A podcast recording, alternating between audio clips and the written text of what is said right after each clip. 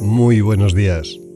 Hoy es martes 30 de enero de 2024 y celebramos la memoria de San Jacinto Marescotti.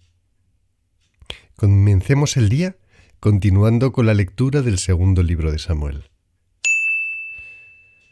Absalón se topó con los veteranos de David. Iba Absalón montado en un mulo y el mulo se metió bajo el ramaje de una gran encina. La cabeza de Absalón se trabó y quedó en la encina colgado entre el cielo y la tierra, mientras que el mulo, que estaba debajo de él, siguió adelante. Lo vio un hombre y se lo avisó a Joab diciendo, He visto a Absalón colgado de una encina. Respondió Joab, No voy a estarme mirando tu cara. Y tomando tres dardos en su mano, los clavó en el corazón de Absalón, que estaba todavía vivo en medio de la encina. Estaba David entre las dos puertas. El centinela, que estaba en el terrado de la puerta sobre la muralla, alzó la vista y vio a un hombre que venía corriendo solo. Gritó el centinela y se lo comunicó al rey, y él dijo, Si viene solo, hay buenas noticias en su boca. Mientras éste se acercaba corriendo, el rey dijo, Pasa y ponte acá. Él pasó y se quedó. Llegó el cusita y dijo, Recibe, Oh Rey mi Señor, la buena noticia, pues hoy te ha librado Yahvé de la mano de todos los que se alzaban contra ti. Dijo el rey al cusita, ¿Está bien el joven Absalón? Respondió el cusita, que le suceda como a ese joven, a todos los enemigos de mi señor el rey y a todos los que se levantan contra ti para hacerte mal. Entonces el rey se estremeció Subió a la estancia que había encima de la puerta y rompió a llorar. Decía entre sollozos, Hijo mío, Absalón, hijo mío, hijo mío, Absalón. ¿Quién me diera haber muerto en tu lugar, Absalón, hijo mío, hijo mío? Avisaron a Joab. Mira que el rey está llorando y lamentándose por Absalón. La victoria se trocó en duelo aquel día para todo el pueblo, porque aquel día supo el pueblo que el rey estaba desolado por su hijo. Lectura del Salmo 86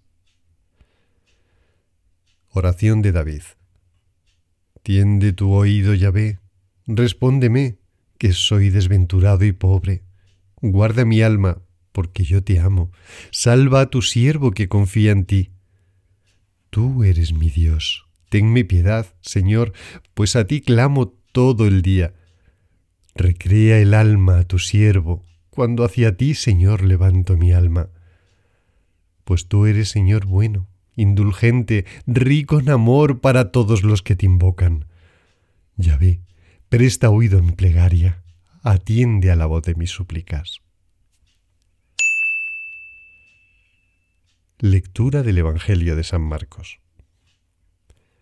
Jesús Pasó de nuevo en la barca a la otra orilla y se aglomeró junto a él mucha gente. Él estaba a la orilla del mar. Llega uno de los jefes de la sinagoga llamado Jairo y al verle cae a sus pies y le suplica con insistencia diciendo Mi hija está a punto de morir. Ven, impón tus manos sobre ella para que se salve y viva. Y se fue con él. Le seguía un gran gentío que le oprimía entonces una mujer que padecía flujo de sangre desde hacía doce años y que había sufrido mucho con muchos médicos y había gastado todos sus bienes sin provecho alguno, antes bien, yendo a peor, había oído lo que se decía de Jesús. Se acercó por detrás entre la gente y tocó su manto, pues decía, si logro tocar, aunque solo sean sus vestidos, me salvaré. Inmediatamente se le secó la fuente de sangre y sintió en su cuerpo que quedaba sana del mal.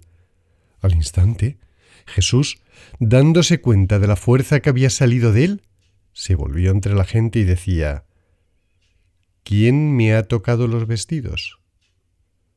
Sus discípulos le contestaron ¿Estás viendo que la gente te oprime y preguntas quién me ha tocado? Pero él miraba a su alrededor para descubrir a la que lo había hecho. Entonces la mujer, viendo lo que le había sucedido, se acercó atemorizada y temblorosa, se postró ante él y le contó toda la verdad. Y él le dijo, Hija, tu fe te ha salvado. Vete en paz y queda curada de tu enfermedad. Mientras estaba hablando, llegan de la casa del jefe de la sinagoga unos diciendo, Tu hija ha muerto, hay que molestar ya al maestro. Jesús, que oyó lo que habían dicho, dice al jefe de la sinagoga, No temas, solamente ten fe.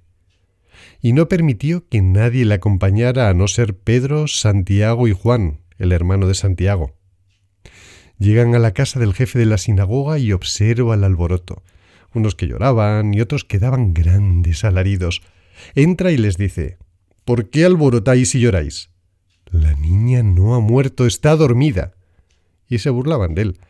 Pero él, después de echar fuera a todos, toma consigo al padre de la niña, a la madre y a los suyos, y entra donde estaba la niña.